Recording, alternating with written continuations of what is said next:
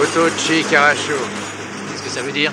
Difficile à traduire. Sortir du pétrin pour tomber dans pire n'en est pas moins un choix. C'est pourtant ce qu'on a fait. Oui, j'aimais cette voiture, et j'aime aussi cette fille. J'aimerais pouvoir trancher un certain morceau du corps de Yoshida. Faut pas que tu fais une fixation, Terra Alors on descend faire le ménage? Non. Laissons-leur croire qu'on est mort pour l'instant. Et fais-moi confiance. Ils vont être surpris quand ils vont nous revoir.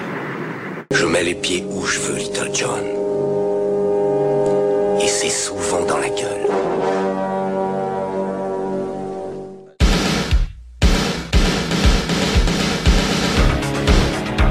Je connais le kung-fu. Prouve-le-moi. Quatrième 4. Le petit dragon accroche sa proie. Et avec sa queue, il frappe. Bien joué. Mais une brique ne rend jamais les coups. Bonjour à toutes et à tous et bienvenue dans ce quatorzième épisode de High Kick dans ton podcast, le podcast qui met les pieds où il veut et c'est souvent dans les oreilles. Euh, As-tu reconnu cette imitation de Philippe Risoli? Non, je l'ai pas reconnu. bonjour tout le monde, bonjour les auditeurs. Euh, officiellement une très bonne année.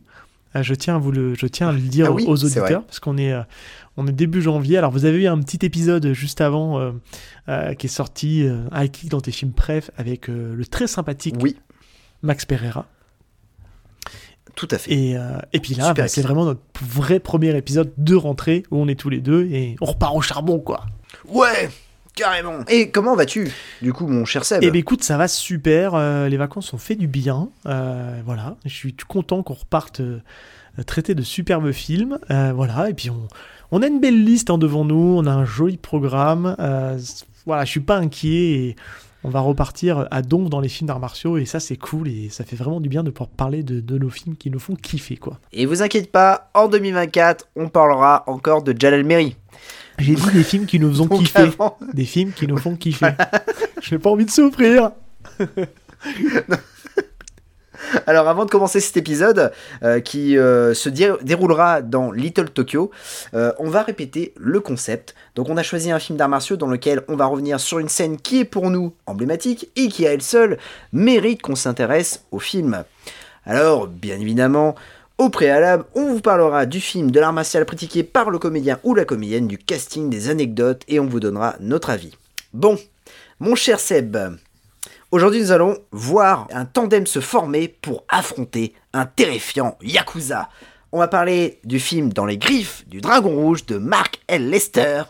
Et tout de suite, la bande-annonce. Let's go. For over 400 years, they've developed their own mysterious traditions. For over 400 years, they've had a strict code of honor and unparalleled standards of respect.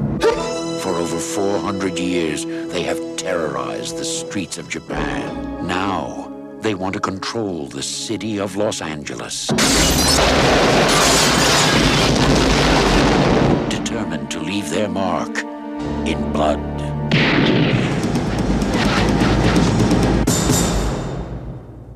Dolph Lundgren ah! and Brandon Lee are ready for a showdown in Little Tokyo. They're two LA cops who are hungry for a little takeout. Dolph Lundgren. Brandon Lee. Showdown in Little Tokyo.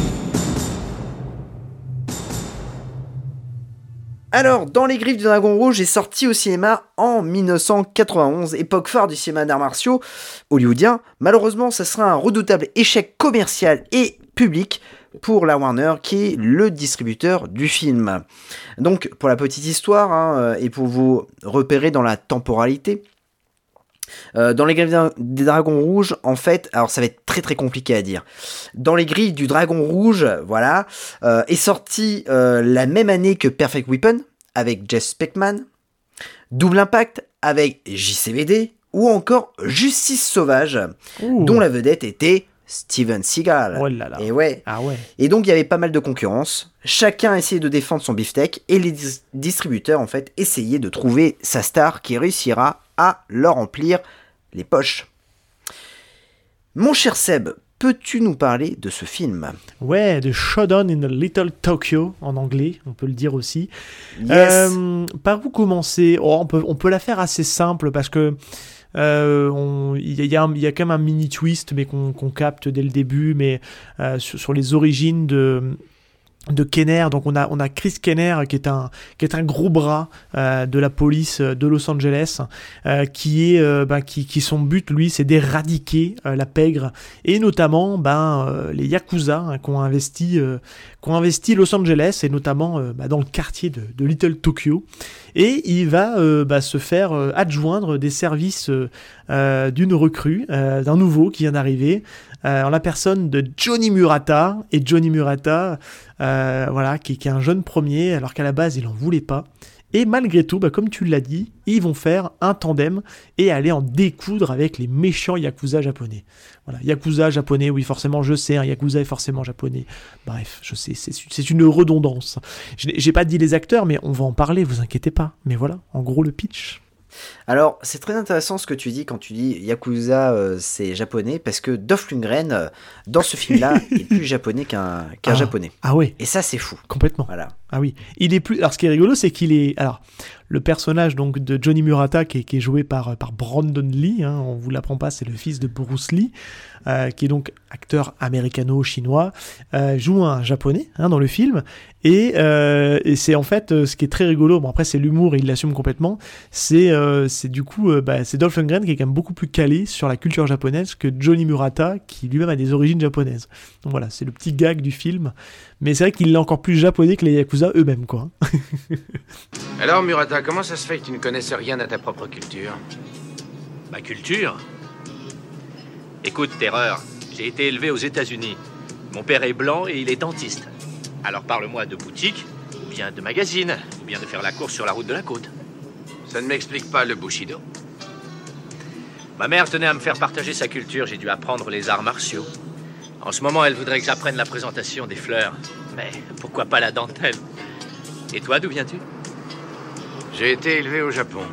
Et est-ce que tu as dû apprendre ces trucs pour arranger les fleurs? Un guerrier qui ne connaît qu'un seul aspect des choses est un homme vulnérable lorsqu'on l'attaque. Beaucoup de samouraïs écrivent ce genre de poèmes. Ah, mais des poèmes sans rime. Dans Les Griffes du Dragon Rouge est un peu un cas d'école hein, euh, dans le monde redoutable du 7e art, en commençant par son casting 100% action, donc euh, qui met euh, en vedette en fait Dolph Lundgren et Brandon Lee. Donc pour le premier, bah, c'est un peu la dernière chance hein, de devenir une immense star Hollywood, et pour le second, c'est l'opportunité de sortir de l'ombre de son père et d'écrire sa propre histoire. Mais c'est pas tout. Euh, car on va mettre un acteur emblématique dans le rôle du méchant, le grand Kari Haruki Tagawa, Ouais. euh, qui jouait euh, la même année dans Kickboxer 2. Qui est l'asiatique du moment, quoi. Oui, voilà, tout à fait. Puisque il a joué euh, dans, dans Kickboxer 2 et durant cette décennie-là, en fait, il est devenu euh, un méchant cultissime du cinéma d'action. Euh, on a pu le voir notamment dans Mortal Kombat, Ouais. euh, dans Perfect Weapon, dans Soleil Levant et dans Soldier Boys avec Michael Dudikoff. Euh, bref, des rôles qui vont lui coller à la peau. Et euh, dans le rôle, attention, de la love interest de Ouh. Dolph Lundgren, on accueille la magnifique Tia Carrere, Ah qui, la même, même année, côtoyait le duo Don Johnson et Mickey Rourke dans Harley Davidson et L'Homme au Santiago. Est-ce que tu l'avais vu ce film-là? Ça me parle maintenant que tu me le dis. Euh, Est-ce que c'est pas un. On est d'accord que c'est deux films différents ou c'est un seul film que tu me parles là? Ah non, c'est un seul film. Ah, Alors non, non, je confonds parce que euh, un des films que j'ai avec, euh, avec euh, l'acteur, c'est il fait très chaud dans le film. Et il est pour l'impression que c'est un film assez, euh, assez transpirant, mais je pense que je le confonds Ah. avec un autre film. Ouais, ouais. Non, ouais, tu le, tu le confonds. En fait, Harley Davidson et au Santiago, c'est un film à. On va dire un gros budget, pareil, hein, pareil que, comment dire, euh, dans les grilles du Dragon Rouge, et euh, qui va se planter totalement au box-office, euh, malgré le casting assez incroyable, puisque Don Johnson sortait de Bah ouais. Miami Vice, et puis Mickey Rourke était euh, plus ou moins une, une star à, à cette Ah, époque bah ouais, c'était la tard des années 90. et euh, ouais. Mm. du coup, bah ouais, ouais. Et donc, du coup, ça, ça va bien se bider au, au box-office. Mais ça, c'est un film qu'on pourra euh, bien évidemment parler dans un presque high kick parce qu'il y a un peu de combat quand même. Il y a un peu de baston. Mais en revenant à Tira Carrère, en fait, euh, ce n'est pas grâce à, à, comment dire, à Showdown in Little Tokyo qu'elle va exploser. Non, non, c'est l'année suivante en fait, euh, dans le film euh, World, qu'elle va, euh, qu'elle va cartonner. D'ailleurs, elle interprète trois chansons du, du film Wentworth, hein, qui, est, qui est culte Oui. à mourir. C'est vraiment, vraiment extra. Et puis, en fait, à partir de là, elle va enchaîner quelques films. Donc, alors pas forcément tout le temps des bons films. hein. Euh, On va pas parler de La femme de mon prof, mais Oh, mon aussi, euh, elle va jouer aussi dans, dans Soleil levant, qui est un, qui est un bon Ouais, film. avec hein, Wesley Snipes et Sean Connery. Snipes et Sean Ouais, Connery. Ouais. Mais elle obtiendra finalement la Eh oui, consécration forcément. dans la série Sidney Attention. Fox, Le l'aventurière. générique Ah oui, le générique. Ah, attention, vous l'entendez actuellement, le générique. hein, Ah vous oui. l'entendez. Il est incroyable. Et c'est un film, voilà. C'est une série euh, qui a duré, euh, il me semble, ouais, 4 saisons. Euh, Mais on la connaît, notre Jones, génération, Girl. on la connaît en fait essentiellement pour ça. Je veux dire, on fait le lien du fait qu'elle est, qu'elle est, qu'elle était dans ces films-là. Elle avait un peu le rôle du, de la femme, é- la femme éplorée, la femme à sauver, etc. Mais on la connaît en tant que femme forte dans Sidney Fox Aventure là, et euh, parce que du coup ça faisait les, ça faisait les, les belles heures de, de M6, hein. ça passait en boucle sur M6 euh, tout le temps. C'était des épisodes euh, qui n'avaient pas forcément de lien entre eux, donc c'était toujours des, des histoires complètes en un épisode. Donc tu pouvais regarder ça complètement dans le désordre et ça passait quoi. Et c'était plutôt plaisant à l'époque. Je pense que c'est un peu vieilli quand même. Oui. Oui, oui, je pense que c'est un peu vieilli. Ils avaient essayé de reprendre ça, version masculin avec euh, Flynn Carson. Ah ouais. Euh, C'était une série de, de, de téléfilms. Ouais. Mais Avec bon, le mec d'urgence, ça. non euh, voilà, moi je préférais. euh, Oui, c'est ça, tout Ouais, à fait. ouais. Carter. Carter. Et- mais bon, je préférais Carter, tout à fait. Carter. On repart dans les imitations pourries. putain merde. Ah là là, on démarre 2024 en force. Ah putain. Mais devine qui est là pour diriger tout ce petit monde? Tu, tu me parles. Eh ben, c'est Mark L. Lester. Ouais, mais attends, attends, attends, Eh ouais, attends, te attends, attends, attends, avant de passer au réalisateur. Attends. Attends. Moi, je veux, je veux souligner quand même deux choses dans ce casting d'acteurs. Déjà, c'est euh, globalement, je tiens à féliciter la production parce qu'ils ont réussi quand même à faire un casting quasiment japonais. On va dire quasiment parce qu'il y a quelques Chinois qui traînent Ouais. dans le lot, il y Ah a ouais. un Coréen ou deux, mais globalement, il y a quand même quelques Japonais. Et je trouve que pour la période, c'est dans vrai, les années vrai. 90, euh, bah c'est quand même faut le souligner quand même qu'ils ont fait quand même un, un relatif effort quand même par rapport à ça. Bon, il y a beaucoup d'américano C'est vrai, c'est japonais, vrai. mais c'est Oui, c'est oui. quand même voilà, il y a quand même faut, faut le souligner, il y a quand même un petit effort de fait là-dessus. Mais il y a surtout attention, il y a un certain Toshiro Obata qui joue l'homme de main Oui. du grand méchant hein, de monsieur Yoshida. Où est-ce qu'on l'a vu ce Ouais. monsieur L'homme au Santiago, on l'appelle. Où est-ce qu'on l'a vu ce monsieur Eh ben, on l'a Eh ouais. vu dans Tortue Eh Ninja. ouais, il fallait en parler, purée. Parce qu'il a, il a pour le coup, il a un, Eh oui, vrai. il a un vrai rôle euh, et il se bat un peu. Et au final, il est pas si mauvais en baston. Enfin, il se débrouille plutôt pas mal. Voilà, c'est voilà, juste pour le souligner. ouais. Mais vas-y, je te laisse continuer avec le réalisateur, mais je tenais quand même à appuyer un petit peu ce casting. Ah non, mais euh, bah, du coup, on peut rajouter le, second acteur hein, euh, qui, joue dans, le film et qui euh, se fait. euh, Enfin, qui, coupe, se coupe un doigt. C'est Simon Ray, Ouais. Qui est euh, le, le frère de Philippe Ray. Et puis, bon, bah, best of the best, du coup. Et je l'ai pas reconnu au début. Ça m'a mis, j'ai mis un temps en fait euh, parce que entre Day Anne et son cachaille, et du coup, là, je- t'imitais en train de dire Day Anne dans l'épisode Best of the Best. Dan- oui, Ah voilà. là, cet épisode est interconnecté, c'est incroyable. Les... Ouais. Attention. C'est fou. c'est une cascade sans entraînement, bougez pas. non, non, mais euh, je l'avais pas reconnu. Ah, mon épaule Mon épaule et, euh, et, et ouais, je l'avais pas reconnu sur le moment. Et c'est vrai que c'est en regardant le casting, je dis putain, mais c'est lui. Et j'avais pas fait le lien. Et euh, ouais, c'est un joli casting en tout cas. C'est un joli casting et donc on va revenir sur le réalisateur. Donc du coup, Mark L. Lester, pour toi je te dis ce nom-là, tu me sors quoi comme film? Bah, c'est les classes, euh, classe 84, classe 99. Et, Alors, oui, et c'est surtout, mais attention, c'est euh, surtout ah, un film oula, cher. euh, on va faire un petit brofist Voilà. à distance à notre poteau Creepers qui est venu nous, en- nous parler de Mortal Kombat. voilà. C'est- un peu le film du. c'est- comment dire C'est le Ciao Pantin de, de Schwarzenegger. Non, non, je déconne. c'est pas le. non, non, c'est pas le Ciao Pantin de Schwarzenegger. Mais oui, oui, c'est le c'est c'est le grand commando, quoi. Moi, j'adore ce film aussi. hein. Je tiens à le dire. Oui. Ouais. Ah, j'adore. Alors, si, il y a un seul truc que j'aime pas dans Ce ce, film-là c'est le truc très malaisant euh, du bisou euh, que fait euh, Schwarzenegger à Ah, sa oui. fille, qui est jouée par fait. Alyssa Milano, qui est mineure. Ouais. Et de mémoire, je sais pas pourquoi, mais j'ai l'impression qu'il lui fait un bisou sur la bouche. Voilà. Et ça, ça m'a sur le moment à l'époque, ça m'avait Oui, un oui, peu. tout à fait. Ouais, ouais, ouais. Ça Ouais, un peu dérangé quand même. Bref, mais sinon le film est cool. Ah, le film est vraiment cool. Il coupe du bois. Enfin voilà. Il porte du bois, il Il bazooka. zingue des, des ennemis. Puis il y a le sosie officiel de Freddie Mercury qui joue dedans. Donc c'est. Ah, je l'ai. Très très bonne.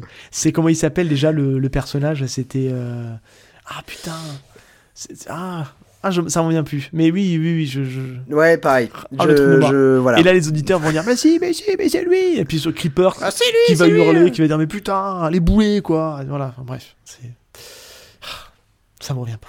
Putain, les mecs ils me citent et ils se gourent. euh, Non mais ouais. Jean-Michel à peu près des films. le- Mais on ne parle pas de Commando, donc Voilà. on n'a pas préparé Commando. Voilà, je tiens à préciser. hein. Ici, Tout on est là pour parler dans les rives du Dragon Rouge. Et voilà. Alors, pour la petite anecdote, le long métrage avait un budget de 8 millions de dollars et n'a rapporté que 2,3 millions de dollars euh, dans le monde entier. Donc le long métrage est un, a été un DTV euh, sur Paris. Alors ça c'est, un- ça, c'est incroyable. Ce que je vais te dire, c'est vraiment incroyable, parce qu'en fait, euh, c'est un, un film qui est sorti directement en, dé- en vidéo sur Paris, mais pas en province. En province, il est sorti au cinéma. Ah ouais, c'est bizarre comme ça. Et ah, ah ouais, c'est incroyable. Et, euh, et du coup, aux USA, en fait, euh, il y a eu pas mal de projections de tests. Euh, ça a été à chaque fois raté. Et du coup, Warner ne voulait pas perdre la thune de- sur ce film, dommage. Donc du coup, en fait, ils ont fait, ils l'ont sorti en circuit limité pour pouvoir le sortir en vidéo le plus rapidement possible. Et c'est à partir de là qu'il va obtenir son statut de film Mais ça explique l'échec en fait. S'il est sorti Ah. en circuit limité, ça explique pourquoi il a bidé au box-office en fait. Alors, il y a deux choses. Il y a deux choses. Euh, parce que, en fait, quand tu sors en circuit limité, euh, tu, tu vois un peu euh, si le film va, va fonctionner. Euh, par exemple, Kickboxer 2, ils l'ont sorti en circuit limité, euh, ils ont très bien vu que ça ne fonctionnait pas, et donc du coup, ils l'ont ils l'ont laissé en circuit limité.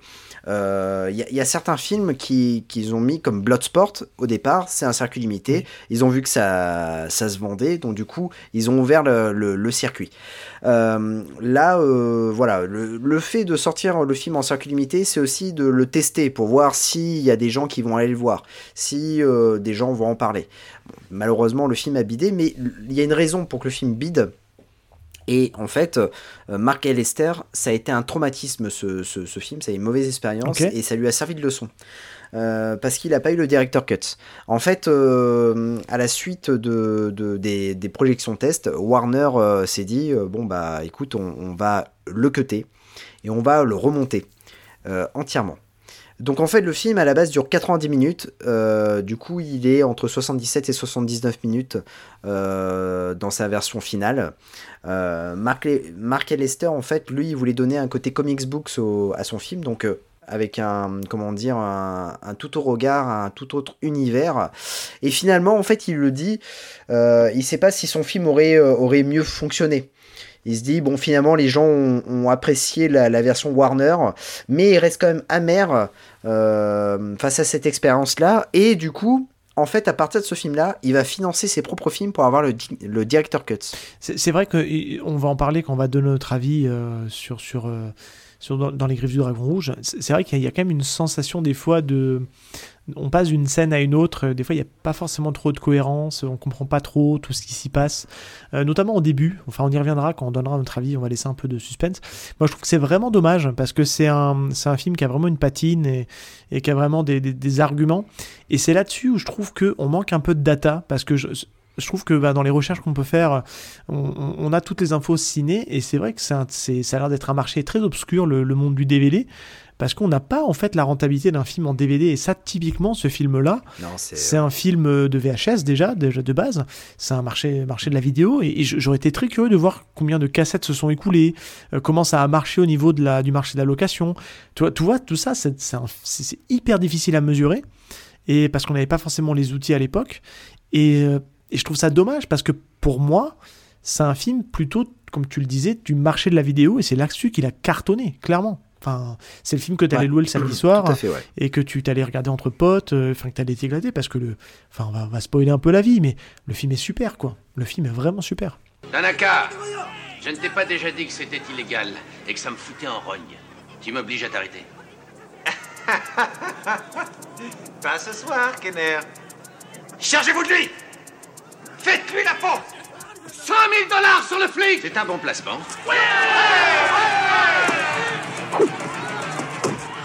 ouais, il a une bonne BO, euh, il y a des. euh, puis il y a un bon duo d'acteurs. Ouais. Euh, mais ça se voit aussi que le, le, le film est rushé Oui, de ah, ouf, quoi. Ouais, ouais. Voilà, c'est bah, 1h17. Euh, C'est généralement, bon, on va en parler un peu dans notre avis, mais généralement, quand le héros s'entraîne, le training montage dure, euh, allez, 2-3 minutes. euh, voilà, là, il dure euh, 30 secondes, quoi. Ouais, Donc, puis on, euh, on aurait, enfin, on va, voilà, on va pas déflorer, on va, on va avancer sur le truc. Ouais. Il y a aussi des choses à dire sur, sur, sur la- le, le rôle de Brandon Lee, qui est, bref. Ouais. On se garde ça pour après. Il y a pas de souci, mais c'est vrai que c'est dommage. D'ailleurs, bah, en fait, là, alors, euh, peut-être on va en offusquer plus d'un, hein, mais là, cet épisode, c'est vraiment un épisode réservé à, à Dolph Lundgren. Et à, voilà. Pourquoi? Parce que Brandon Lee est euh, un second rôle, même si c'est euh, la deuxième tête d'affiche, mais c'était vraiment, en fait, à la base, ce, film, c'était vraiment pour que Dolph Lundgren explose au cinéma. Euh, et donc, du coup, on va s'intéresser à son art martial, et on, vous inquiétez pas, on réserve Brandon Lee pour un super film euh, qui est Rapid Fire. Voilà. Euh, donc mon cher Seb, Oui. peux-tu nous parler de son art martial Eh ben, on va encore faire un petit peu de, un petit peu de comment dire, de, de pare-belle au karaté. Euh, donc, bah, c'est, enfin, essentiellement, donc euh, Dolph Lundgren, il a commencé euh, son premier style, c'est le, le Goju Ryu, mais mais c'est pas vraiment là-dessus dans lequel il a, il a excellé. Euh, c'est, plutôt, on va revenir et ça va être l'occasion aussi de, de, de refaire un petit, euh, parce que ça remonte déjà un petit peu loin maintenant. Ça remonte à l'été dernier euh, où on parlait de Michael J. White, euh, qui, qui du coup était un pratiquant de Kyokushinkai. Euh, alors même si Dolph Lundgren est moins gradé euh, que, que Michael J. White, qui est de mémoire, je crois qu'il est sixième dan de Kyokushinkai, euh, entre guillemets, euh, Dolph Lundgren est que euh, troisième dan de Kyokushinkai, mais euh, bah, il a un joli quand même palmarès. euh, il a un joli palmarès, faut le dire, euh, puisqu'il a, il s'est illustré dans des championnats, dans les championnats mondiaux où il a été quand même plutôt bien classé. Enfin, il a gagné pas mal de titres dans son pays. Donc, donc c'est quelqu'un qui, qui en plus pour le coup avait une particularité d'avoir gagné des titres sans avoir encore la ceinture noire. Donc c'est bien parce que ça permet aussi de lever un mythe sur, bah, c'est pas forcément, faut pas forcément être ceinture noire pour être bon dans un sport de combat. Et c'est aussi, euh, bah voilà, c'est aussi, euh, on peut être ceinture verte et mettre des tatanes euh, à des euh, à des ceintures noires. Donc euh, clairement là-dessus c'est vraiment intéressant. Bah, pour rappel, le Kokushinkai c'est euh, c'est c'est toujours un, art moi que j'ai secrètement euh, voulu faire, mais je me dis est-ce que j'ai le est-ce que j'ai le physique pour? Parce que c'est c'est un sport d'impact euh, c'est enfin on rappelle hein, euh, la traduction de c'est l'école de l'ultime vérité qui a en fait euh, axé en fait son, style sur l'efficacité. Et plutôt dans un cadre de, de combat réel. Et euh, dont son fondateur est, Oyama qui est en fait euh, c'est son nom euh, son nom japonais mais c'est à la base c'est un coréen. Il y a d'ailleurs pour le coup ça ça se fera je sais pas si un jour on arrivera à l'aborder en fait dans le podcast mais son son histoire a été mise deux fois en scène. Une première fois par l'acteur Sonny Chiba il faudra un jour qu'on y aille dans une trilogie. D'ailleurs, Sonny Chiba, euh, pour info, est aussi un pratiquant de Koshinkai et il a été l'élève d'Oyama. Euh, donc ça, c'est assez bluffant. J'ai hâte de voir. En fait, euh, il a fait une trilogie, je crois, de films consacrés justement à, son maître. Donc je suis vraiment un jour très curieux de voir ce que ça donne parce que ça, c'est pareil, c'est tout un pan de la cinématographie japonaise que j'ai jamais vu. Et, et puis on a eu forcément l'autre film qui est Fighter in the Wind que je trouve plutôt moyen avec du recul euh, et qui se veut entre guillemets euh, très fidèle à la vie de d'Oyama. Bon, je, bon, je serais un peu plus mesuré là-dessus. Je trouve qu'il y a quand même beaucoup de choses fantasmées. Euh, mais tout ça pour dire que, pour rappel, c'est un, un karaté, quand vous le voyez en compétition, ils n'ont pas de protection, c'est pieds et poings nus. Ils ont forcément le kimono, euh, le karatégi traditionnel. Et euh, ils vont avoir le droit de frapper avec les poings qu'au niveau du corps. Donc c'est un, c'est combat très en corps à corps où ils vont enchaîner des, coups de poing, des coups de pied, etc. Et les coups de pied, ils ont le droit de les mettre à la tête. Donc euh, voilà, pour rappel, on avait parlé sur l'épisode avec Michael J. White et Blood and Bone, pour rappel, qu'on vous invite à aller écouter évidemment. Ça donne lieu à des à des comment dire à des chaos assez fulgurants, assez euh, assez dingues. Euh, et d'ailleurs depuis maintenant quelques temps, on vous donne, euh, on vous met euh, sur Instagram, on vous met des stories de Daiki qui mettent KO. Euh, et on a mis dans le lot quelques euh, quelques coups de Kyokushinkai. Et c'est vrai que c'est plutôt bluffant et c'est un sport assez intéressant et qui demande une une très grande maîtrise et une très grande capacité à, euh, absorber les coups, à encaisser les coups. Euh, donc c'est des gens en général qui ont plutôt une ceinture abdominale plutôt bien développée. Euh, ils ont réussi aussi à développer des, abdos là où on pense pas en avoir, c'est-à-dire au niveau du plexus, qui est quand même un endroit, si on tape fort le plexus, ben c'est fini quoi, il n'y a plus personne. Et, pour avoir vu une vidéo que je vous invite à aller regarder de Karate Bushido avec Greg MMA, il interview justement le champion mondial en titre ou européen, je sais plus, alors j'ai plus son nom, je suis désolé, mais et qui est du coup un, très grand pratiquant de Koshinkai. Et le mec se met torse nu, c'est juste une armoire glace. Autant sans le pull, on voit qu'il est carré, mais on n'imagine pas qu'il est à ce point-là musclé. Et, euh, c'est les gens qui ont, euh, les gens, les pratiquants à haut niveau de ce, de ce star martial-là, ont vraiment travaillé cette capacité à absorber les coups, à encaisser les coups, et c'est vraiment bluffant. Et euh, c'est pour ça que ça fait un art martial très intéressant. Et on retrouve en tout cas dans le physique de Dolph Lundgren, qui a quand même fait beaucoup de bodybuilding, qui a pris beaucoup de stéroïdes pour, se muscler. On peut penser, alors je sais pas à partir de quel moment il a commencé à faire de la muscu, mais on peut penser quand même c'est quelqu'un qui avait le physique pour faire du Kokushinkai. Et euh, j'ai regardé, j'ai pas trouvé de, de vidéo de lui euh, pratiquer. J'ai pas pris le temps aussi de le faire. Il doit certainement en exister, mais euh, ça devait être intéressant de le voir parce que bah, je pense que c'est un style qui lui va bien, même si dans le film il le montre pas trop. Voilà, je vais conclure là-dessus parce que c'est vrai que on voit pas dans le film que c'est du Kokushinkai. Il fait, euh, voilà, il balance un, ou deux coups de pied, il fait des coups de poing, mais il fait des jolis coups de poing, mais ça, ça pas marqué, fabriqué, en tout cas, qu'il fait du karaté quoi. Alors vous pouvez découvrir, si vous pouvez découvrir, euh, comment dire, Lundgren en train de, faire une démonstration de karaté euh, sur YouTube.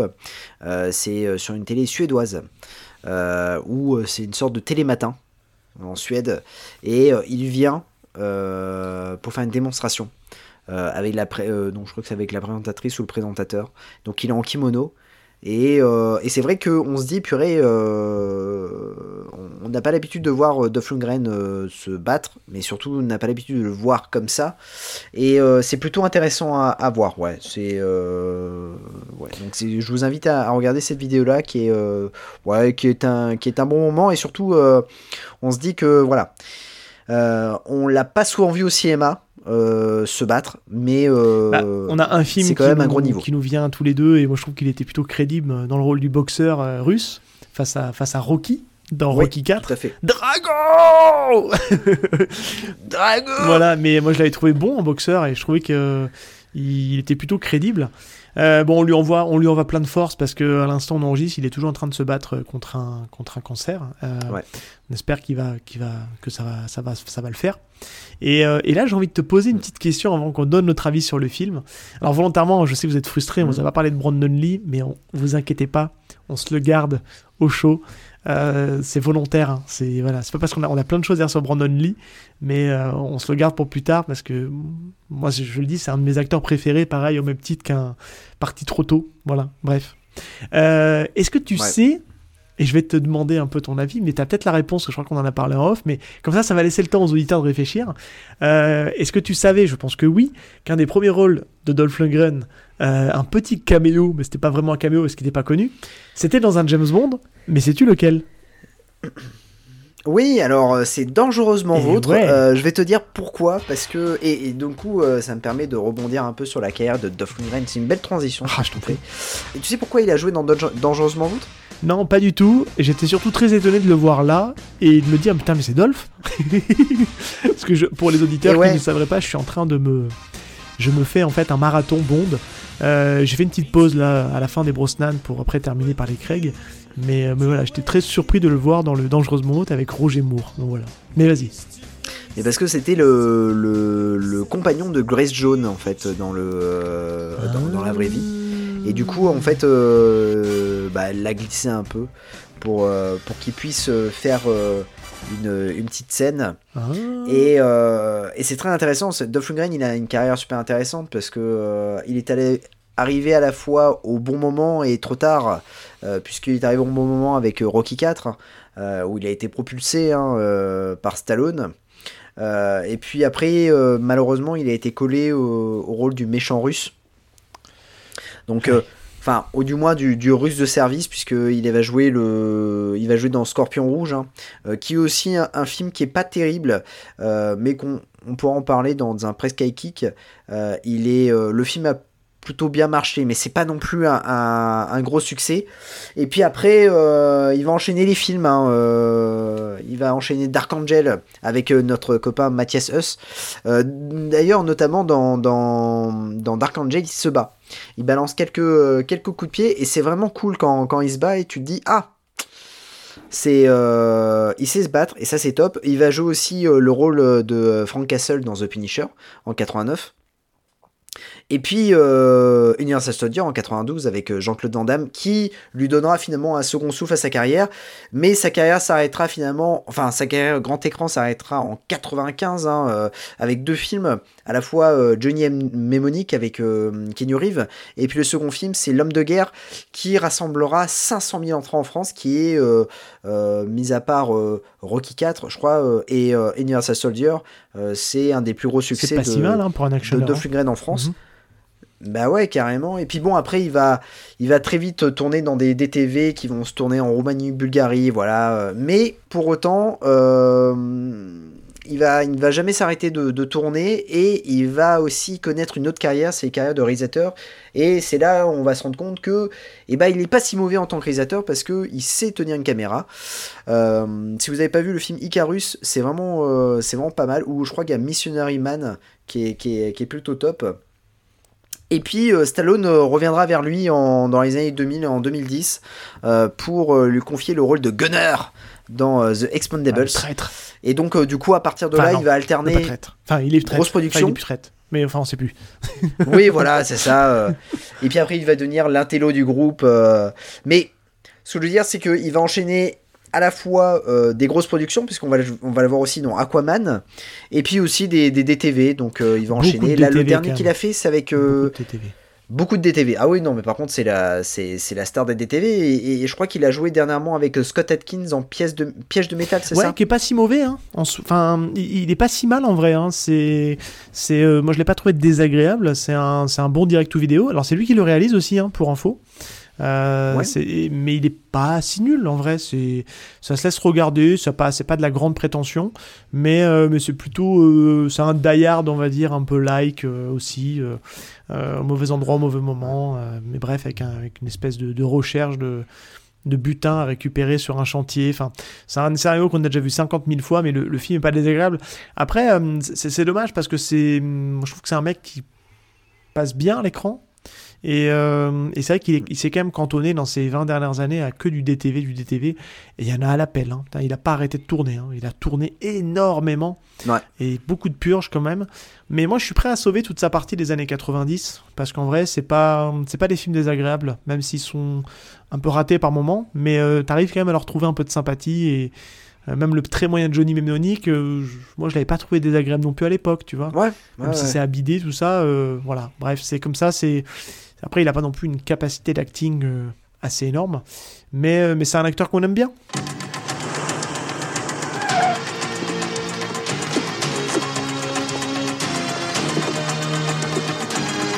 Je surveille la porte.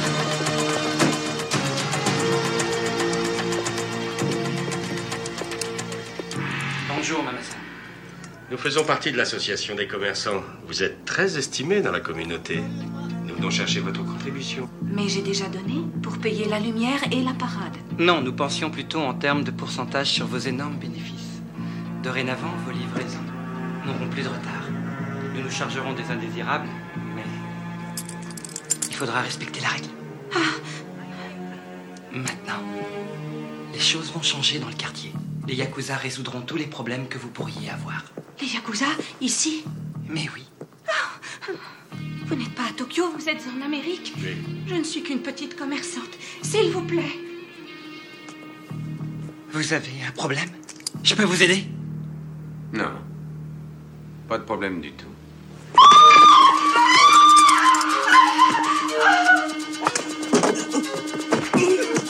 Très bien, arrêtez, on se calme. Tant que je n'ai pas déjeuné, je suis vraiment très mal luné. Je ne crois pas que vous aimeriez me voir en colère. Dis-moi, bah, du coup, on va passer à, notre avis. Euh, Qu'est-ce que t'as pensé du, du film Bah, ça fait partie de mes films un peu doudou. Je tiens, à le conseiller ici. Euh, c'est partie des films que j'ai vus euh, beaucoup, beaucoup, beaucoup de fois. Euh, j'ai arrêté de arrêté de compter. Euh, alors aussi bien pour Dolph que pour Brandon. hein. Brandon et Dolph, Dolph et Brandon. Bref, pardon, je, je m'égare. Tu sais, ça fait un peu sitcom. Euh, non, non, mais j'a- j'adore ce film. Je, je, je, trouve que hum, il est, il, il est vraiment super. Je, je l'ai je- moi, je l'ai regardé étant beaucoup plus jeune, où je consommais énormément d'actionneurs et d'actionneurs d'arts martiaux. Euh, moi, je suis très client de la, de la filmo de Brandon Lee, donc c'était un film que j'avais regardé essentiellement pour Brandon Lee euh, et un petit peu pour Dolph Lundgren, mais c'était surtout pour Brandon Lee. Et euh, c'est un film que j'adore parce que je trouve qu'il est, il est extrêmement bien rythmé. La photo, elle est belle, c'est une belle photo. Euh, ça joue bien, les deux sont top au niveau acting. C'est, il y a, y a une alchimie, je trouve, entre les deux, alors qu'apparemment en off, c'était pas si évident que ça. Euh, parce qu'il y avait une histoire, il y avait Ouais, une histoire un peu d'ego aussi entre les deux acteurs, Euh, surtout de la part de Dolph Lundgren, qui je pense à cette époque-là avait un petit peu un boulard peut-être, commençait à prendre un peu le boulard. Euh, puis ça se sent un peu dans le film, qui, tu vois, qu'il a un peu le melon qui passe plus les portes. Mais au-delà de ça, c'est un film qui je trouvais beaucoup trop court, voilà, qui est, qui est, qui est vraiment beaucoup trop court et et on sent vraiment les problèmes de cut. Enfin, en tout cas, voilà, mais j'ai- j'aime beaucoup parce qu'il est, il est vraiment rythmé. On reviendra un peu sur les petits bémols juste après. Je vais te laisser reprendre la main. Mais, euh, mais c'est un film que j'aime, euh, j'aime vraiment beaucoup parce que euh, on voit pas le temps passer. Euh, Enfin, c'est que des acteurs cultes des années 90 et, et la VF, elle est top aussi. Il y a une super VF. Enfin, on en a pas parlé, mais c'est la bonne VF avec le bon, les beaux comédiens de doublage de l'époque. Enfin, c'est non, franchement, c'est c'est c'est un film qui, qui se regarde crème, quoi, vraiment. Ouais, mais je suis d'accord avec toi. euh, alors, euh, moi, je l'ai découvert, je voulais le voir depuis très très longtemps. Et je l'ai découvert au Gabon. euh, parce qu'il était sorti, il était passé sur euh, cinéma, Ciné Cinéma Première. Oh putain, ah oui. Euh, Pardon. et ah ouais ouais. Et, et du coup, je l'avais vu et je l'avais enregistré. Je l'avais enregistré avec une VHS, bien évidemment. Et je crois que je, bah, je, je m'étais maté et j'avais dès le générique, je me suis dit, oh, c'est bon, il va être incroyable ce film-là. Euh, rappelons que c'est quand même Michael David Frank euh, Eh qui. oui, on l'a pas dit, euh, mais oui. Qui. euh, voilà.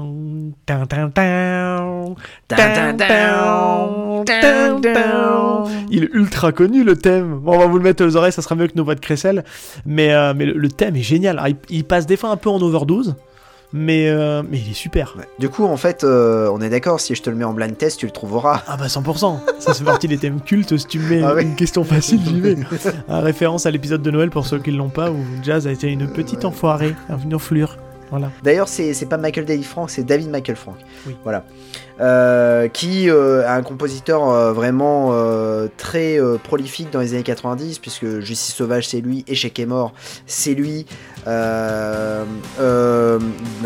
la défensive c'est lui, Best of the Best 2 c'est lui. Ouais, ouais, assez fou. Voilà, c'est tous les films que j'ai essayé de te faire découvrir. Euh, et tu n'as pas trouvé. Et donc du coup, euh, du coup, en fait, c'est un, film vraiment incroyable.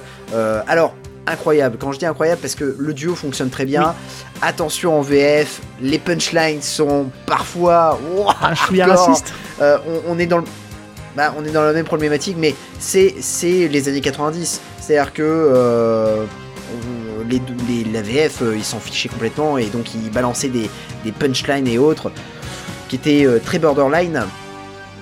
Euh, mais euh, pour autant, euh, voilà, il y, a des- il y a des trucs où tu te dis ah ouais c'est pas mal. Notamment il y a une scène, la scène de, de sexe hein, entre Tia Carrère et Dolph Un Lundgren, argument du film. où, Je l'ai gardé pour après, celui-là. Où, où à un moment donné, bah du coup, la, la scène est très. Alors moi je trouve que la scène est quand même malaisante parce que Dolph Lundgren ne sait pas jouer. Tu sens qu'il est mal à non, l'aise non, de mais elle est, ouf. elle, est, elle est pas à l'aise. Après, faut le dire quand même que ce, ce film tient par la plastique de Tia Carré, qui est juste euh, une bombe, on va le Ouais. dire. C'est, enfin, Elle est Mm. physiquement euh, assez dingue. Euh, on a le droit à un nu frontal, mais vraiment, hein, c'est. euh, Ah elle ouais. nous montre tout. Ouais, ouais, on a tout. Quand je dis on a tout, euh, je veux dire heureusement qu'elle est pas trop épilée dans l'entrejambe parce que c'est on y, on voit tout. Et, et, puis c'est- la relation fait partie des bémols, elle arrive un petit peu au chausse-pied, quoi, tu vois. On nous place là parce qu'il faut une scène Ouais, ouais, de. là, c'est au forceps. Il, il hein, faut une truc, scène hein. de sexe. C'est un peu comme, tu vois, c'est un peu comme dans, la, dans le film euh, qui, du coup, ne- on l'aura pas ici parce qu'il n'y a pas trop de scènes de bagarre et on le mettra sûrement dans un presque kick. Le- Tu parlais tout à l'heure de sur la défensive avec Jess Fickman. Il nous force une relation Ouais. euh, amoureuse en- avec la sœur Ouais. du gamin que bah, Speakman doit chercher et tu sais pas Ouais. pourquoi elle est là, c'est forcé et bah, c'est là parce qu'il faut en mettre une quoi. Bah, c'est un peu pareil. Tu vois, enfin, il y a un love interest, mais tu comprends pas trop pourquoi. Enfin, c'est... Et c'est là, Ouais, ouais, non, mais c'est. ça va remonter un bémol, c'est que là, tu comprends que tu as des soucis dans le montage. Et c'est là où je vais euh, rebondir là-dessus, puis je vais te laisser reprendre la main. Tu as des scènes, des fois, qui passent d'une scène à l'autre, tu comprends pas. Tu vois, par exemple, dès le début, euh, on, suit, euh, on suit Dolph qui, du coup, intervient dans une boîte de nuit, fait un carnage dans une boîte de nuit, et la scène d'après, il est en train de prendre son petit-déj au restaurant. Et t'as pas de scène entre les deux. Toi, tu direct, t'arrives au restaurant. Et on retrouve une partie des personnages qui débarquent là, euh, alors qu'il était la veille dans le truc, quoi. Donc tu te dis, ah, ça aurait manqué, ça aurait mérité une petite scénette, tu vois, qui, vient faire le lien. Et, comme justement, bah, tu sens que ça a été coupé, ça manque de deux trois scènes avec, euh, avec du coup, avec Tia Carrère pour bah, mettre un peu plus de lien entre les deux, tu vois. Et ça manque euh, aussi, pareil, de quelques scènes avec Brandon Lee, qui je pense a clairement été coupé au montage, parce qu'on le voit pas beaucoup finalement, Brandon Lee, on le voit pas tant que ça.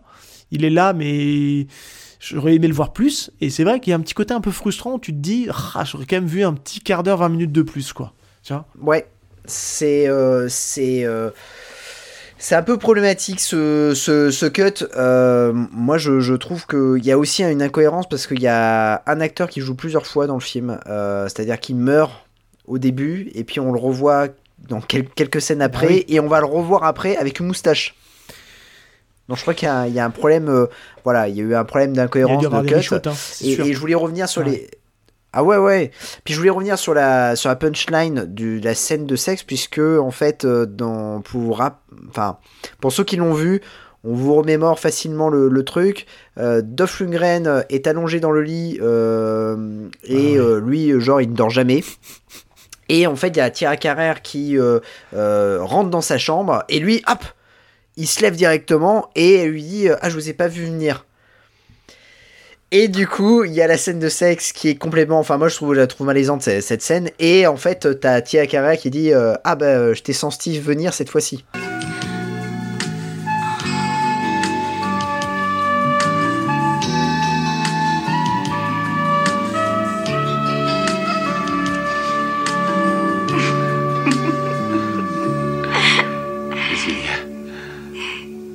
Cette fois, je t'ai senti. Brandon Lee aussi a quelques. euh, a quelques punchlines, Ah ouais. puisque euh, quand ils vont devenir copains, les deux ils vont devenir copains et euh, ils disent euh, Ouais, euh, on va capturer ces mecs et on mangera des sushis sur les corps des femmes. Et là tu te dis Waouh, putain, mec Je fais équipe avec un obsédé maniaque qui ne pense qu'à une seule chose, venger ses parents. Compris Je vais dire à Nelson que ça ne colle pas entre nous. On te confiera une autre affaire. Comme tu voudras. Mais avant ça, tu vas faire les choses clairement. En règle. Comme un flic du XXe siècle et pas comme un guerrier samouraï. On coffrera ce type. Et quand on l'aura eu, on ira goûter au poisson qui trône sur ses filles.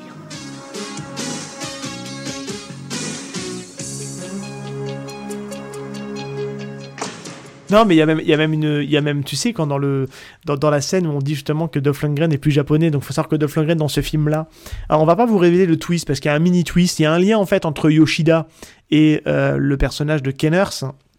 Kenner, Scanner, je sais pas comment on dit, et qu'il y a un lien. Voilà, dans le passé, il y a un lien, euh, parce qu'on apprend que Dolph a vécu au Japon, et il a quand même, euh, euh, j'aime bien la phrase, oui, j'ai une, j'ai une modeste masure, enfin, c'est sûr qu'on dit ça, il, il a une modeste maison, c'est modeste, Ouais. hein. Et, Ah oui, ouais, c'est c'est le ça, putain de la réplique d'un, d'une maison typique japonaise qui doit coûter une blinde à fabriquer. Je l'ai monté moi-même, hein. Et c'est modeste, hein. Et non, c'est pas modeste, putain, mec, c'est, c'est un truc, ça coûte, je sais pas combien de centaines de milliers de dollars à faire ça. Enfin, le mec, c'est modeste. hein. Ouais, ouais. C'est perdu en plein milieu de la forêt, comme ça, euh, tout va bien. Donc, euh, c'est ça. Et, et- et- et à un moment donné, t'as, t'as- je sais plus, mais ça peut-être que tu feras peut-être des extraits et on aura, on aura quelques petites punchlines qui ressortiront. Ouais.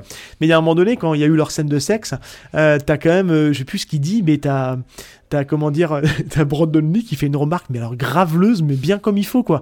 Pile poil au moment où ils se font euh, attaquer par les, par les, par le gang des, des mafieux. D'ailleurs, c'est toujours une question, on ne sait pas comment est-ce qu'ils ont trouvé l'endroit qui était soi-disant caché et à l'ab- à l'abri de, des, des regards, la maison de Dolph Lundgren. Tu vois, c'est ça qu'on se Ouais, dit. c'est toujours la On- question. On, se pose, on euh, sait ouais, pas, ouais, et on ouais. se doute bien qu'il manque une petite scène. Et tu vois, pareil, dans les. euh, Alors, encore une fois, c'est, on n'est pas en train de descendre le film, c'est, c'est juste des petits points de détail qui fait qu'on adore le film, mais malheureusement, euh, ben, ça manque un peu de quelque chose. Et c'est vrai, ce qui est dommage aussi, je trouve, c'est que hum, c'est vrai que c'est un film qui aurait presque pu euh, rejoindre le presque high kick dans ton podcast. Parce que c'est vrai, quand je l'ai regardé, euh, et c'est là-dessus où je trouve que je pense que le cut y est pour quelque chose, les scènes de bagarre sont très très courtes. Et, euh, je trouve que autant des fois, tu vois, on- il y avait du Jalal Meri, on se disait, purée, elle est longue la scène, quand est-ce que ça s'arrête? Parce que c'est laborieux. Là, les scènes sont quand même plutôt efficaces, elles sont quand même plutôt sympas. Euh, et je trouve qu'il y a un côté euh, vite, vite, vite, quoi. Tu vois, ça va super vite. Et c'est un peu frustrant. Tu vois, même le. On va se dire, spoiler alerte, on n'a même pas retenu le combat de fin qui, normalement, euh, tenait toutes ses promesses, quoi. Parce qu'il est pas ouf, quoi. Et Ouais. c'est bâclé en deux minutes, quoi, tu vois. Et, euh, et c'est- assez dommage. Enfin bref, je te, je te laisse éventuellement racheter les trucs, mais, mais c'est c'est vrai qu'il y a un petit côté. Moi, j'adore ce film, mais je suis un peu contrarié aussi quelque part, tu vois. Non, mais je suis d'accord, et, et puis même euh, le, le combat de, de, de fin est hyper rapide, et, euh, et finalement, euh, Dolph Lundgren gagne, mais euh, un coup de bol. Enfin, franchement, c'est pas. Parce qu'il se fait quand même pas mal maîtriser. Ce qui est assez dingue pour quelqu'un qui décide de d'affronter le méchant en kimono. Mais ça, on comprend pas pourquoi Et- d'ailleurs. Pourquoi un kimono? Non, voilà, pourquoi? Non, mais c'est. Voilà. Euh, alors que euh, je trouve beaucoup plus euh, pertinent le combat de, de Brandon Lee et, et de, de- du bras droit de Monsieur Yoshida. Ouais.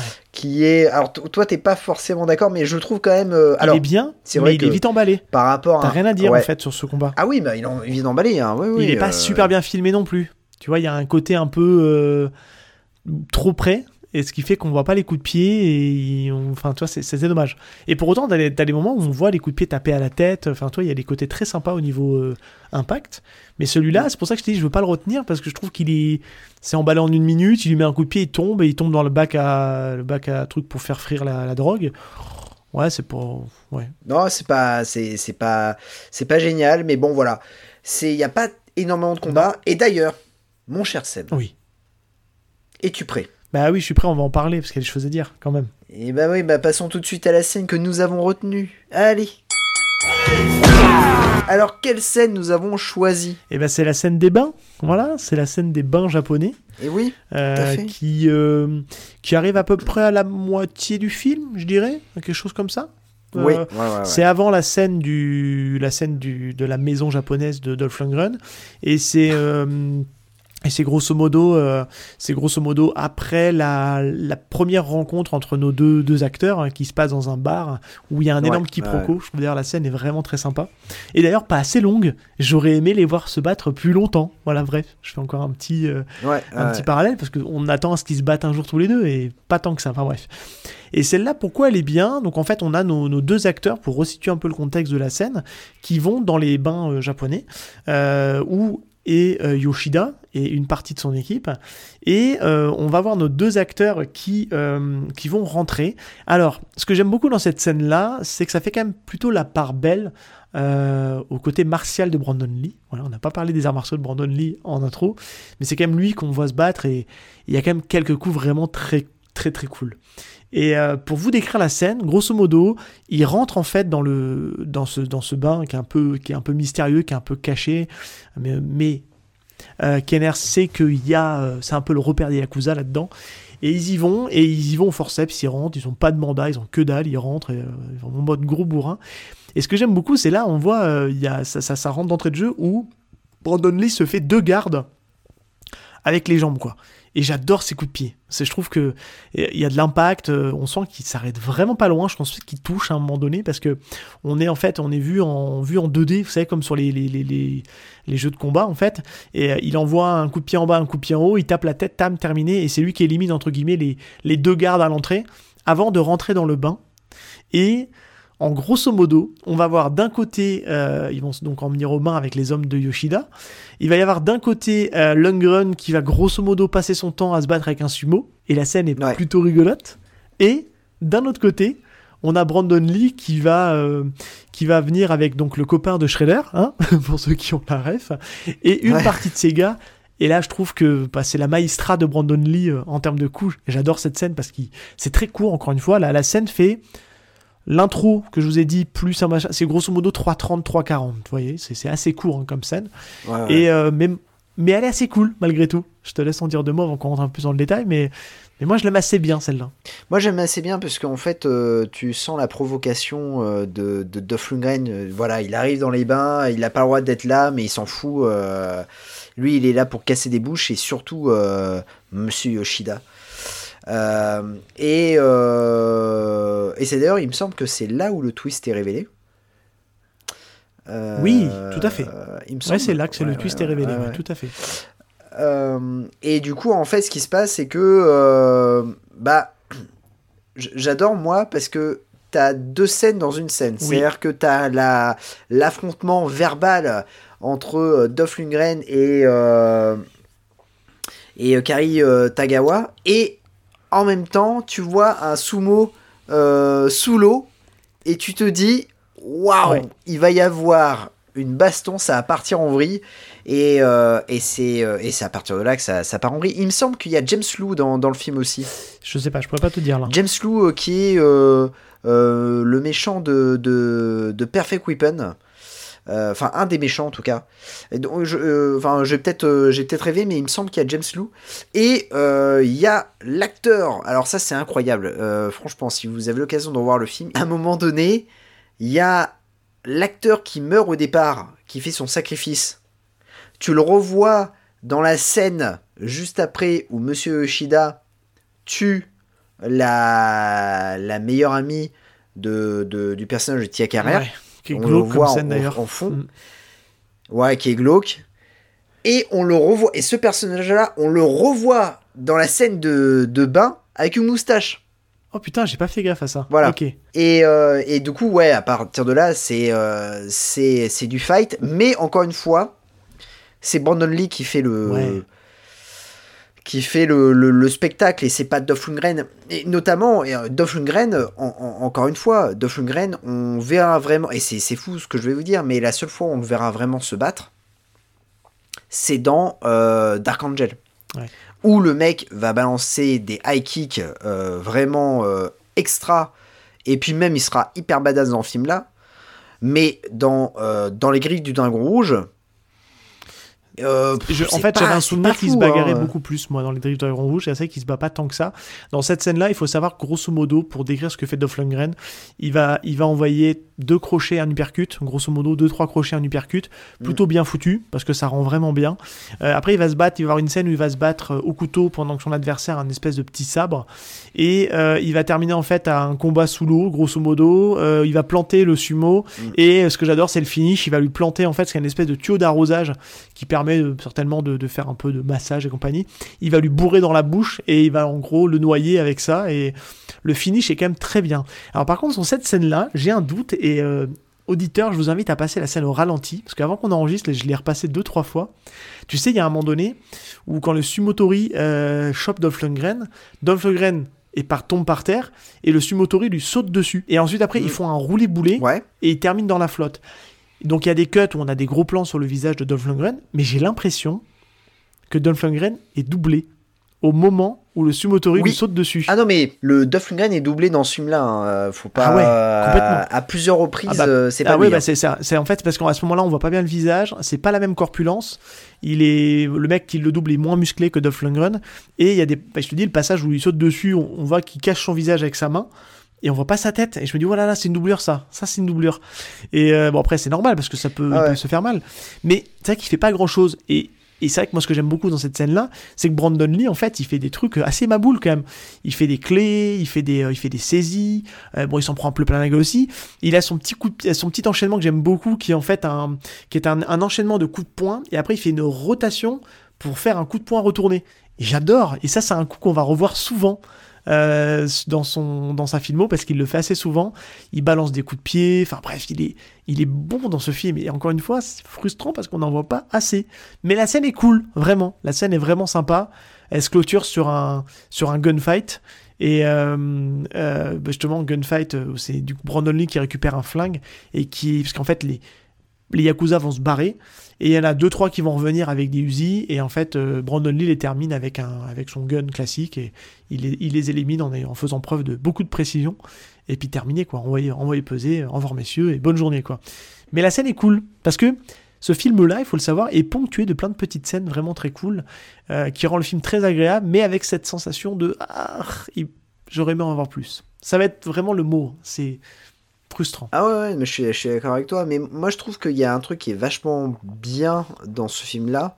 euh, parce que si ça avait été seulement Dolph euh, et, pas d'autres acteurs, hein, pas, de binôme, le film aurait été très premier degré et peut-être serait tombé dans le nanar parce que euh, le personnage de Dolph bah, comme il est plus japonais qu'un japonais, euh, avec euh, toutes ces citations philosophiques, Ah, euh, ah bon, ça devient vite relou. Ouais. Mais l'arrivée de Brandon Lee, en fait, ça contrebalance le truc parce que Brandon Lee, il est très second degré et c'est le comique de service.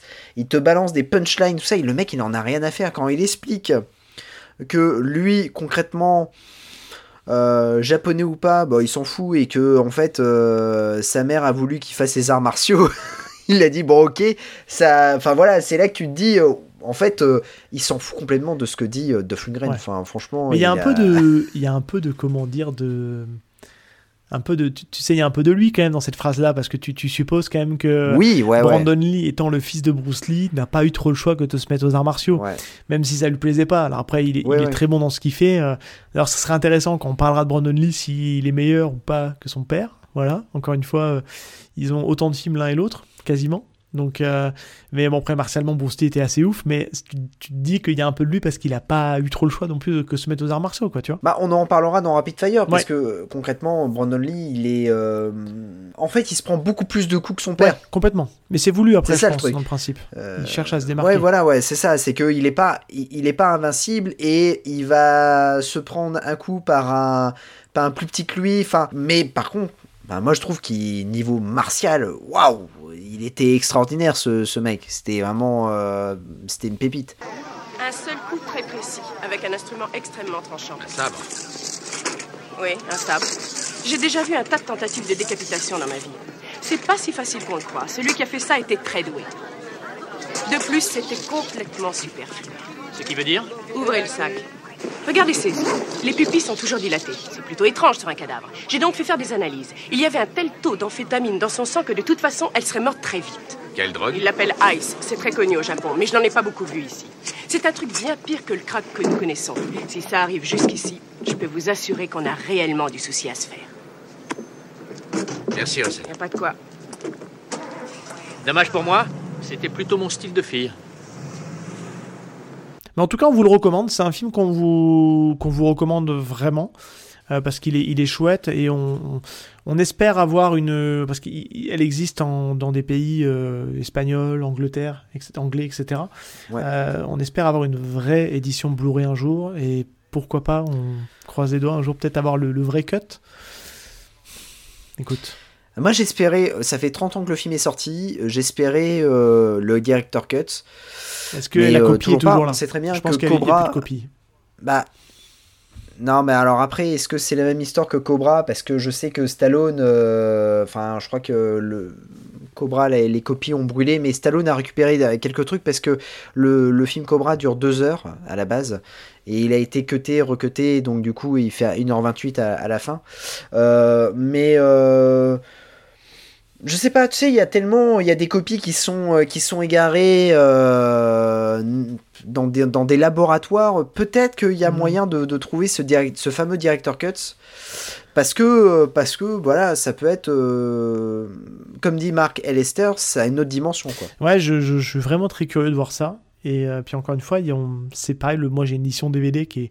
Il n'y a pas de bonus dessus. Et j'aurais aimé avoir des bonus, des trucs comme ça, enfin voir les, les scènes coupées, Ouais, ouais, d'avoir non, du non, y a making pas de of un peu. Bon, après, c'était peut-être pas la logique aussi du studio, j'en sais rien à ce moment-là. Mais c'est dommage, c'est dommage. Enfin bref, c'est encore une fois, c'est c'est un film que j'aime beaucoup parce que c'est le côté un peu doudou générationnel qui parle. Euh, et je suis conscient de ses défauts, mais il reste très regardable. C'est ce qu'il faut se dire en tout cas. Allez le voir, vous allez passer un bon moment. Voilà, 1h17, c'est facile à caler. Donc, euh, donc voilà. Eh bien, écoute, mon cher Seb. On est pas mal. Nous avons terminé avec euh, cet épisode euh, qui était vraiment très très sympathique. Le prochain épisode va être aussi très sympa et pour moi ça va être une véritable découverte. hein. Euh, voilà, c'est totalement inédit. Euh, D'ailleurs, je pense que ça sera toi qui parlera beaucoup plus dans, dans l'épisode pro- prochain. C'est possible. Euh, mais euh, du coup, euh, euh, voilà, le, le prochain, c'est un acteur qu'on n'a pas encore, euh, dont on n'a pas encore parlé. Je Dans, il non, me semble pas. On l'a on l'a name droppé plusieurs fois. Non, non, euh, Hmm. on l'a, on l'a name droppé plusieurs fois. Au moins dans une, dans, à chaque fois dans une émission, on le name drop ce, Ouais. cet acteur. Mais euh, voilà. Euh, donc, euh, donc voilà, mais on se retrouve dans 15 jours. Ouais. Il y aura peut-être une petite surprise entre les deux épisodes. Ouais. Si tout va bien. Oui, il y aura une petite surprise entre eux. Bah oui, ouais, ouais, ouais. Et puis, euh, et puis, bon, écoute, euh, n'oubliez pas euh, de mettre 5 étoiles sur vos plateformes de, de, de podcast hein, pour que l'on soit référencé. On vous fait des bisous, on vous dit à plus. Ciao Ciao tout le monde.